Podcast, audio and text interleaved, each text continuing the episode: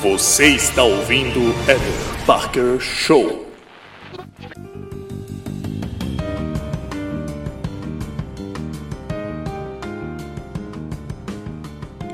Olá, meus amigos. Hoje no Eder Parker Show nós vamos falar sobre por que, apesar de tantos avanços na ciência, vivemos numa época tão propícia à ignorância. E vamos começar uma série de programas a respeito disto. Vem comigo, meu amigo.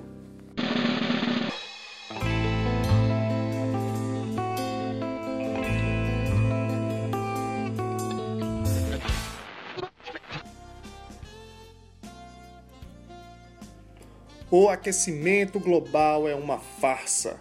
De acordo com o ministro das Relações Exteriores, Ernesto Araújo, em 30 de maio ele declarou que o aumento registrado na temperatura média na Terra seria uma consequência do fato de que ruas, estacionamentos e outras superfícies asfaltadas foram construídas nas redondezas de estações meteorológicas, que antes ficavam em áreas de vegetação nativa, mais frescas.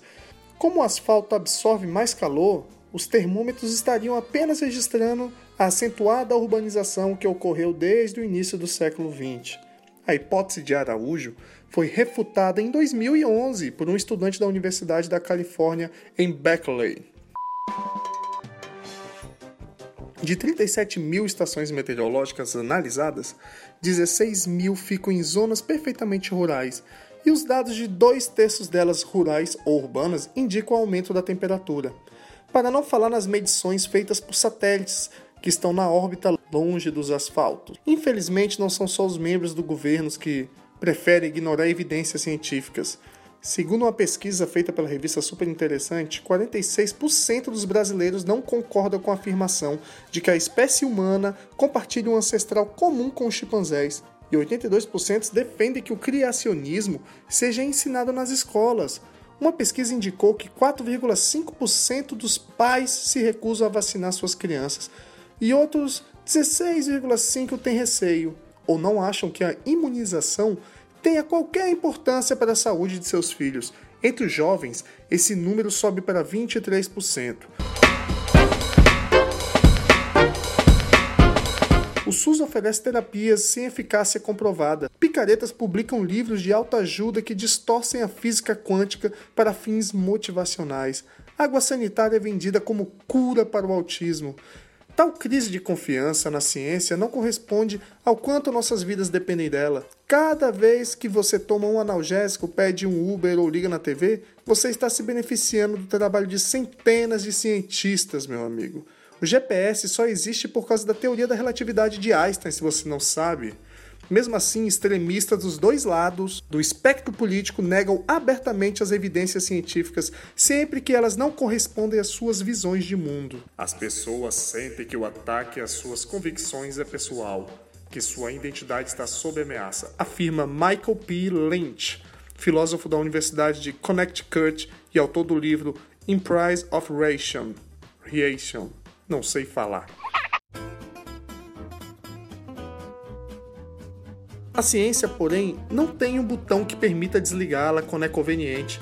Ela cobra um preço. Na União Soviética, na década de 1930, o camponês Trofim Lysenko, alçado a guru científico de Stalin, propôs a hipótese de que sementes aprenderiam a lidar com frio se expostas a ele. De maneira análoga à ideia atribuída a Lamarck, de que o pescoço da girafa cresce porque ela estica porque quer alcançar as árvores altas. Ele negava a genética e a evolução por seleção natural. Por influência de Lysenko, Stalin declarou a teoria de Darwin ilegal. Na prática, sua doutrina contribuiu para uma agricultura ineficaz que prolongou surtos de fome na URSS e na China. Fica a lição: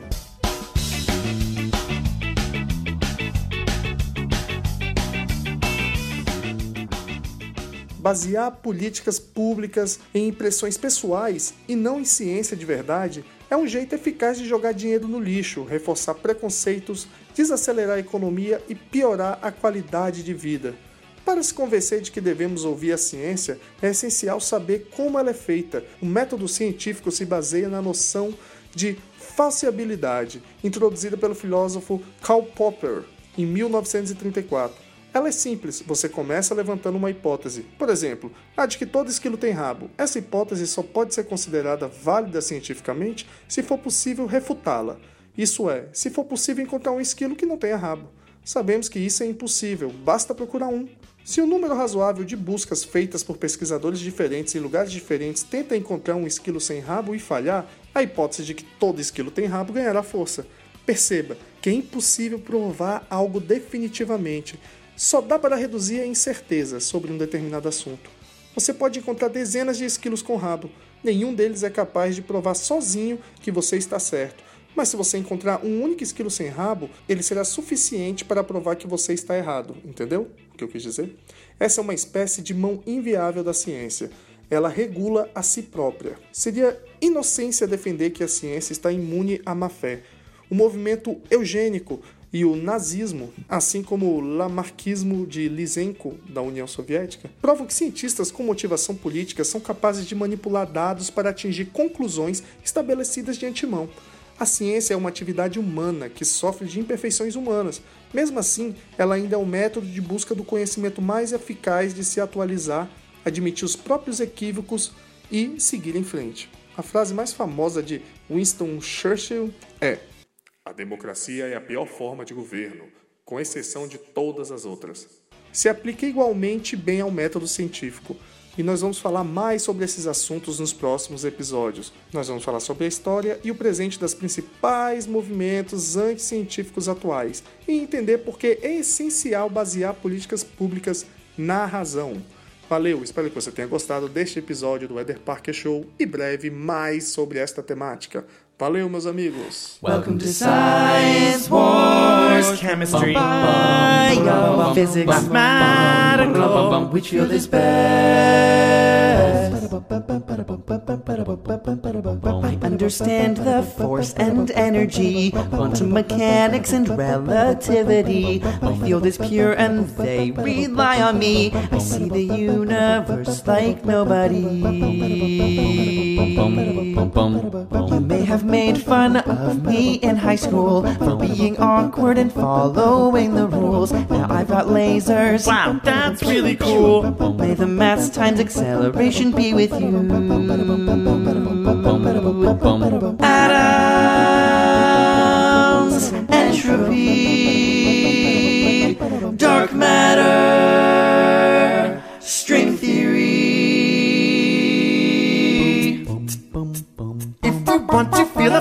then I can give you a good reaction. The elements that make up life are my essence, and my satisfaction. All the other fields out there are so basic, yeah, I'm the central science. Keep your eye on me, I'll cut you charge. If you need me, call me up on Avogadro's number. If you leave me, take a titrant, shove it up your acid buffer. Dopamine and serotonin will keep you good and happy.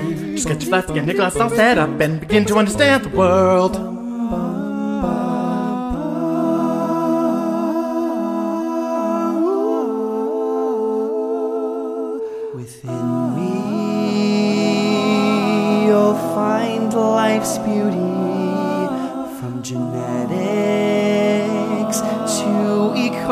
Ecology, symbiosis, and not division. Unless it's mitosis or the study of fission. Even if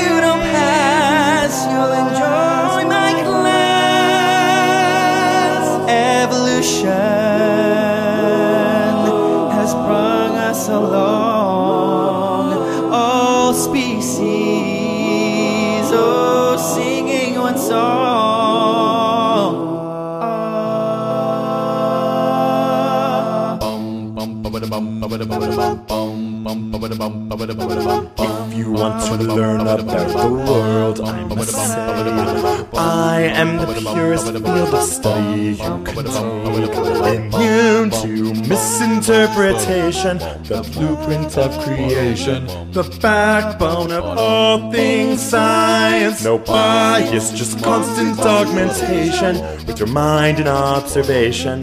No gadgets, just your logic and your time.